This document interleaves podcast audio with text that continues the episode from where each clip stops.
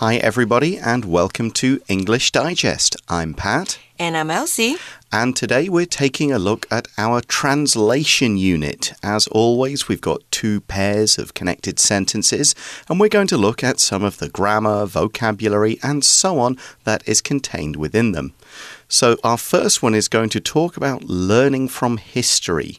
Do you read much history? Is it a subject you're interested in? Uh, Unluckily, I'm not really interested in history, but, But? I'm especially interested in ancient ancient um, civilizations. Oh, okay. Any favorites? Um, like I wonder how Egyptians built the pyramids without modern technology. A lot of people, Yeah. I would guess. What about you? Um, yes, I am quite interested in history. I'll I'll read any kind of history about any part of the world just to sort of build up a full picture because some books will only look at the history of this one place and you're like, well, other places were doing stuff at the same time and, and some of it interacted and so you can't just look at a single place Right. or civilization in isolation. You have to kind of keep looking around and sort of seeing how this thing actually impacted on this thing which was going on over there and because of that this thing happened over here and it's it's just all a web and you try and like pull one strand and the entire thing gets stuck in a great big knot. So let's uh, look at our first sentence, which is what we can learn from history. And we see sentence one of part A is History has proved repeatedly that a seemingly small mistake can cause serious consequences. 今天句子的中文是呢，历史一再的证明，一个看似微小的错误都有可能造成严重的后果。那时态我们要使用的是现在完成式，表达从过去的某个时间点一直到现在，好持续到现在的事情。 So we've used the present perfect tense here to show that this fact has been proved in the past and it is still being proved today. Present perfect allows us to do this without needing to specify the exact time. And proved, of course, means shown. This is like if you want to go, yep, we know that small mistakes can cause serious consequences. Just look at history. The proof is there, the evidence is there. We could also use has shown, has displayed, has demonstrated to make the same kind of sentence. Here's a similar example. The tests on the product have shown that it's safe for human use. 现在完成式呢是一个可以表达从过去某个时间点持续到现在的事情。那我们今天的句子就可以使用现在完成式。我们看到呢，它写的是 has 加上动词的第三态，也就是 proved 这个字。那当然，在我们的句子当中呢，也可以使用现在简单式 proves 来描述事实。 Now, you will sometimes see proven with the en ending, and some people will use this as the PP form, and some people will say proven is more like the adjective. So, if you're talking about something's proven qualities, that's when you'd use proven, but you will see some people using has proven, and that's absolutely fine. It's uh, one of those kind of arguments that English teachers and, and grammar like experts will fight about, but really you can say has proved, has proven. I think both are quite acceptable. And it's useful to have present perfect in this sentence here because history hasn't shown this just with a single incident. It has done so repeatedly, many, many times. It's not just, oh, there was that one time a mistake caused a serious consequence. No, there were many. This happened again and again. There's a famous quote Those who cannot remember the past are condemned to repeat it, meaning if you can't remember, if you don't learn from the past, you're going to make the same mistakes again and again. You'll never learn. And because that has happened a whole bunch of times, we say repeatedly over and over again. For example, we could say, The parents repeatedly told their son not to climb the tree in the garden. Repeatedly 这个副词就是一再的好的意思。那本句呢，也可以用片语像是 time and again，或是 again and again。Over and over again 来替换，所以呢，例句我们可以说啊，The university professor reminded her students time and again to submit their assignments on time，代表大学教授呢一再提醒他的学生准时交交作业。So, a lot of these mistakes we're talking about in history, they may seem small when the person makes the mistake. It seems like, oh, this doesn't matter, I'll, I'll do this, there's not going to be any big results. But of course, that doesn't end up being the case but that's why we use the adverb seemingly. Seemingly means they seem or appear small when you don't think about them enough or you don't look ahead to see what effects they might have. If you think of history as a story, any little decisions can change things one way or another, even if they seem like small decisions. Here's another way we can use this adverb. The company is seemingly doing well but in fact, it's losing a lot of money. Seemingly，它也是一个副词哦，代表的是看似或是貌似。那在这个句子当中呢，我们可以用 apparently 来替换。所以呢，例句上说的是啊，The company is apparently hiring a new manager, but no one has been interviewed yet。这间公司呢，貌似看似在招聘一位新的经理，但是还没有人被面试。 So, what we're saying is that even small mistakes cause big problems. To cause means to make something happen. And there are many synonyms, uh, just single words or phrasal verbs that you can use for that word cause. You'll see a bunch of them throughout our magazines, and we're going to introduce a few in a moment. But here's how you can just use cause by itself.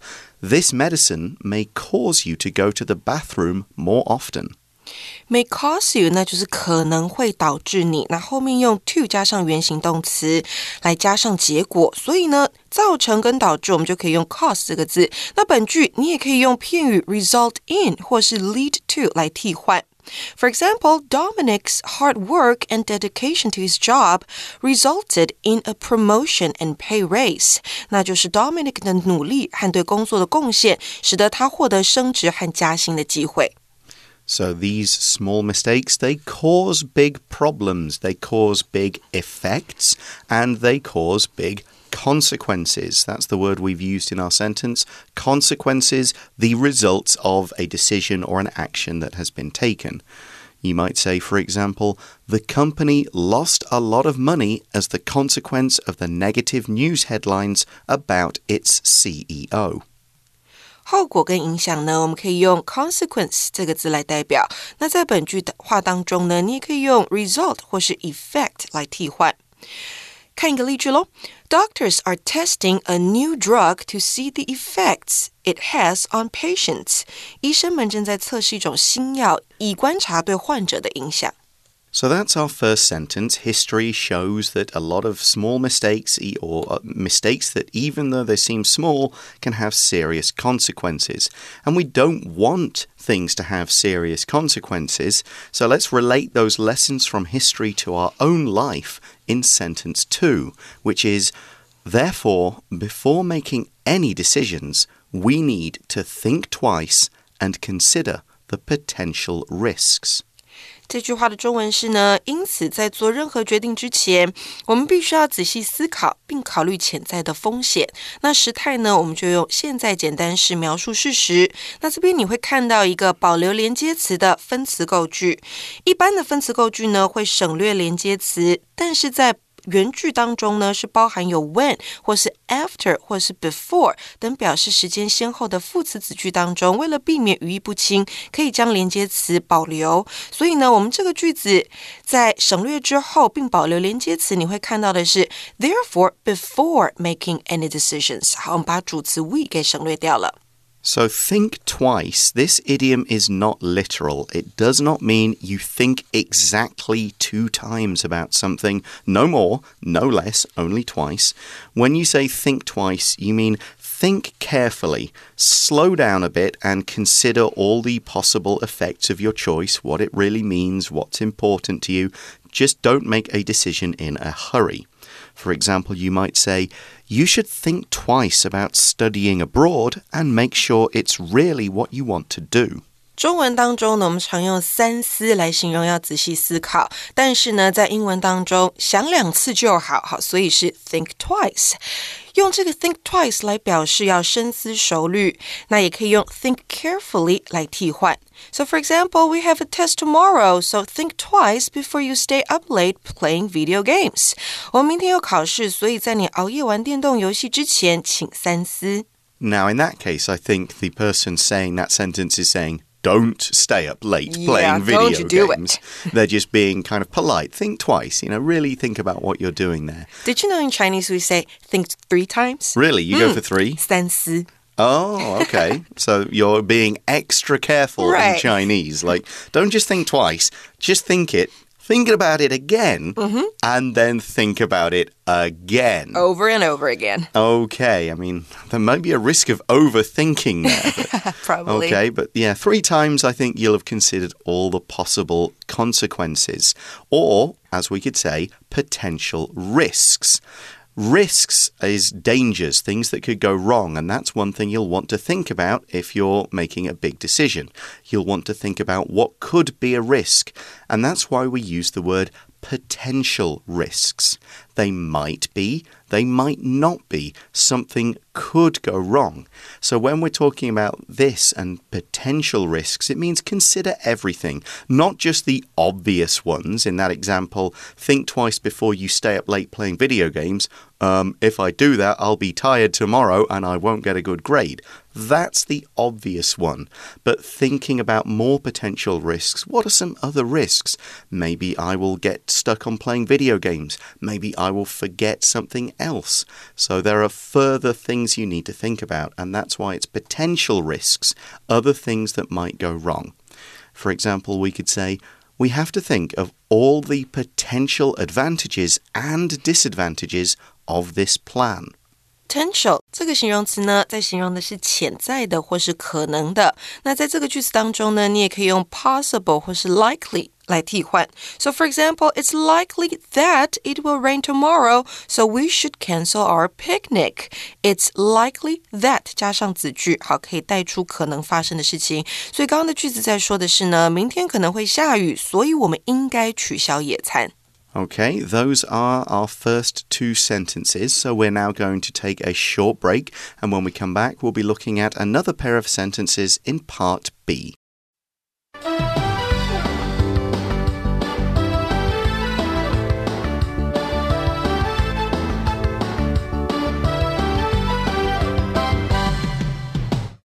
Hi everyone, welcome back to ED's translation unit for this month. And this next sentence is going to look at something that happened in the news not that long ago. And I think it all relates to the uh, this thing that happened in Japan with sushi restaurants. Did you read about this? You hear about this? I don't think I read about it. Okay, if this if I've got it right, this story is about some viral kind of like pranks that people were doing where they would go to sushi restaurants where the sushi moves around on the uh-huh. little train and they would like mess around with stuff. They would like lick the chopsticks or the oh. packs of wasabi or lift stuff up and put stuff back. They would kind of video themselves doing something like naughty in these sushi restaurants I did read about it. and then they got in huge amounts of trouble mm. and loads of people were like well that's it I'm, I'm not going to these kind of restaurants anymore i'm going to avoid them Yeah. and that you know because then you're like well if you think about it this sushi goes around the whole restaurant on the train Yeah, sometimes I wonder at this kind of sushi restaurant is it hygienic enough? Yeah, it's something I never thought about until I heard about this. Now, it does depend on where I go. Like, do you often go to some of the sushi restaurants here? Yeah, I did yesterday. Okay, and d- did you do you order from like the iPad or from the menu, or do you just take what's on the on the the little train going around the little I just- conveyor belt? I just took the food from the tray. Okay. Now, you see, I think most of the time that's fine. Um, and it's not something I think about. But there are a couple of restaurants, if they've got the iPad where you just order, I tend to just order and just get it delivered. Right. But like in Sushi Express, I know sometimes. yeah, even if you order, they just take the dishes from the tray Right. and serve them to you. Yeah, I mean, for all I know, they do that in the other places too. I will sometimes order because sometimes the things I want just don't happen to be coming round. I like, I want these things. Please bring them to me. Yeah. And at least then I know that they're kind of just, all right, I'll make it up for you and, and send it over. Right. But um, yeah, it, it's certainly one of those things where I'll think twice, like, hmm, who knows what's been going on and going around. Mm-hmm. I think most of the time people are pretty well behaved. No, they covered the dishes, but they didn't used to do so. I don't remember them ever being uncovered. Like way before. Oh, that's a long. Probably when I was long- little. Okay, I'm glad they cover them now. So, what does this relate to our sentences? Let's look at sentence one. A video of a boy acting inappropriately in a restaurant spread quickly online and provoked intense discussion. 中文是呢，一名男孩在餐厅中行为不当的影片在网络上迅速的传开，并且引起了热烈的讨论。时态呢，我们要用过去简单式描述这个已经发生的事件。 Now, I don't think it was just the sushi restaurant. I remember reading another story, I think it was in Kaohsiung, about a couple of junior high school kids like messing around with stuff in a hot pot restaurant, just doing something silly, like with the sauces or the public area. Yeah, most of the time they just want to, you know, have a really popular video. Mm. Yeah, well, unfortunately, that's getting them into trouble and it's Yep. affecting more than just them because they were acting inappropriately.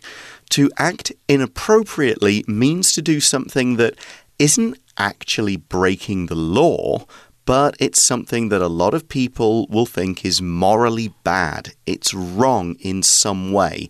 In this case, the judgment is more by society than by any strict police or criminal laws.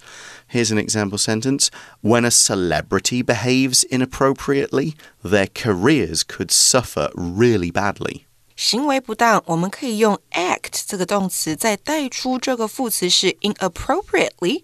那 act 也可以用 behave 来替换，所以我们也可以说 behave inappropriately。那这个副词啊，就解释为不适当的。相反呢，我们就把字首的 i n 拿掉就好了。所以呢，再给同学们一个例句哦：The teacher was fired because he acted inappropriately to some of the students。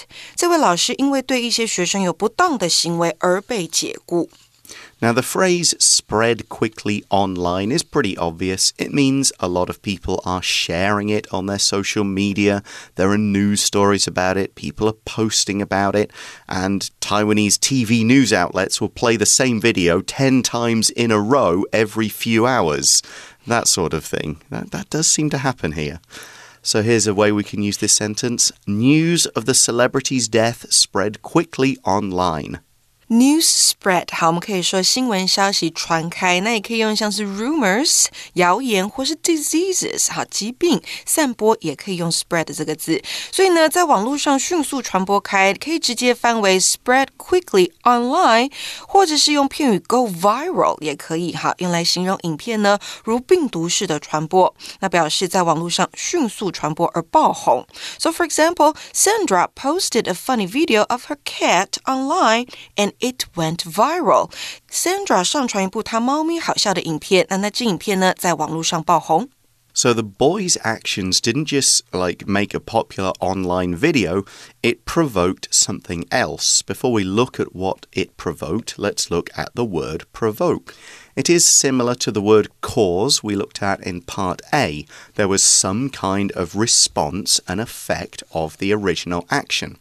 But the word provoke is often used to mean to cause someone to become angry or annoyed. So the use is narrower than just simply cause. For example, you might say the egg shortage in Taiwan provoked a lot of panic buying. 引起、激发，我们还可以用 provoke 这个动词。那在这个句子当中呢，也可以用 spark、generate 或者是 stimulate 来替换。So for example, the waiter's rude behavior sparked many complaints from customers. 那位服务生粗鲁的行为呢，引起了顾客的很多抱怨。 Now, in this case, we're saying that intense discussion was provoked. Intense means strong, fierce, heated. This is not a polite exchange of calm and reasonable opinions, but something with more people typing in all capital letters like they're shouting online and insulting each other online and calling each other stupid online and doing all of that online angry behavior that really is so stupid and annoying. Here's another way we can use the word intense. There was an intense argument at work when two employees blamed each other for a mistake. 激烈的好，或者是热烈的，我们可以用 intense 这个字来形容。那在这句话当中呢，你也可以用到 heated 或是 fierce 来替换。So for example, the last game is always a fierce competition because both teams want to be the champion. 最后一场比赛呢，总是激烈的竞争，因为两队都想要成为冠军。 Right. In these situations, both sides or both people are really trying to win. They don't want to kind of stop and consider the other person's point of view that much. They're just really trying to win no matter what. So, what other results were there of this particular action, this story of a boy being inappropriate in a restaurant? Well, sentence two covers that and says many people called for the restaurant to take measures to prevent similar incidents from happening again. 第二个句子的中文是啊，许多人呼吁餐厅采取措施，以避免类似的事件再次发生。那时态呢，我们要用到的是过去简单式描述已经发生的事件。 So, to call for something is to say that a person or an organization, often somebody like a government or a school or someone in charge, to say, you should do this particular thing, we should do this, they should change this, the law should be different. It is asking someone with the power or the authority to make the change to act. We could also use it to mean an official recommendation in some kind of report. We might say the conclusion of the report called for changes in the laws. This is the expert recommendation after looking at all the data and evidence. Here's another more normal, typical example Parents called for schools to let their children have more exercise during the day. 呼吁要求某人去做某件事情，我们可以用 call for somebody to do something。那呼吁要求某事，好，如果要加事情就好，那我们可以用的是 call for 加上名词。那本句呢，你也可以用 call。 upon 或是 on somebody to do something 来替换。So for example, the parents called for the school to give the students less homework。家长们呼吁学校呢少给学生一点作业。那另外一个例句说的是啊，the city called upon members of the public to volunteer to help the homeless。该市呼吁公众主动帮助无家可归的人。 And what people wanted, of course, was to prevent this sort of thing happening again. They're saying, no, we don't want somebody messing with the dishes in the sushi restaurant, or we don't want people messing with the ingredients in the hot pot restaurant. Find a way to stop people licking chopsticks or packets of wasabi or whatever it was that they did. Prevent is just a synonym for stop. We want to stop this from happening. For example, you might say, We want to prevent or stop people from drunk driving, but increasing fines never seems to stop them. 避免或是防止，我们可以用 stop 或是 prevent 这个动词。那后面加了受格之后，接上 from，再接上 v i n g，代表你避免、防止他做的动作。So for example, you need to change the bandage every day to stop the wound from getting infected。好，你需要每天更换绷带，以防止伤口感染。And what they're saying is we need to prevent this kind of incident from happening again. Because what what happened in these restaurants, these class as incidents.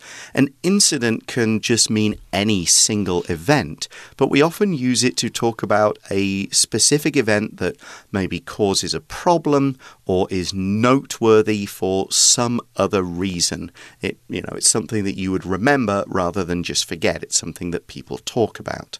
You might say for example, Police were called after the incident and spoke to several of the people involved. 事件可以用 incident 这个字，那在本句话当中呢，你也可以用 event 或是 occurrence 来替换。所以最后一个例句给同学喽：Gary being late for school was not a rare occurrence. He was late almost every day. Gary 上学迟到呢，不是一件稀奇的事情，因为他几乎每天都迟到。 So, what do you think that restaurants could do to stop this kind of thing from happening? Hmm. To stop the people Yeah. from messing around. Right. Maybe they should, or maybe they should stop serving dishes on the train. Okay. I mean, but isn't that one of the kind of attractions of a sushi restaurant, though? I yes, mean, but if they can't stop people from doing something, you know, not clean or hygienic enough things, mm-hmm. so they should probably stop doing that.